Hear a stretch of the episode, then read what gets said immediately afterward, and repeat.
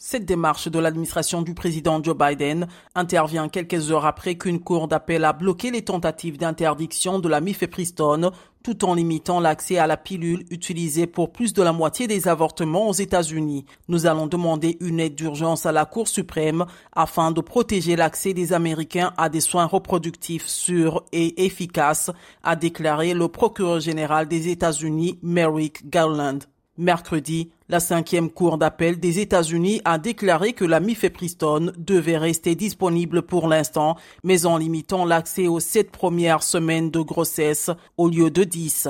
Cette nouvelle impasse survient près d'un an après que la Cour suprême, dominée par les conservateurs, a annulé l'arrêt Roe v. Wade et renvoyé la question de l'avortement au niveau de chaque État de la fédération.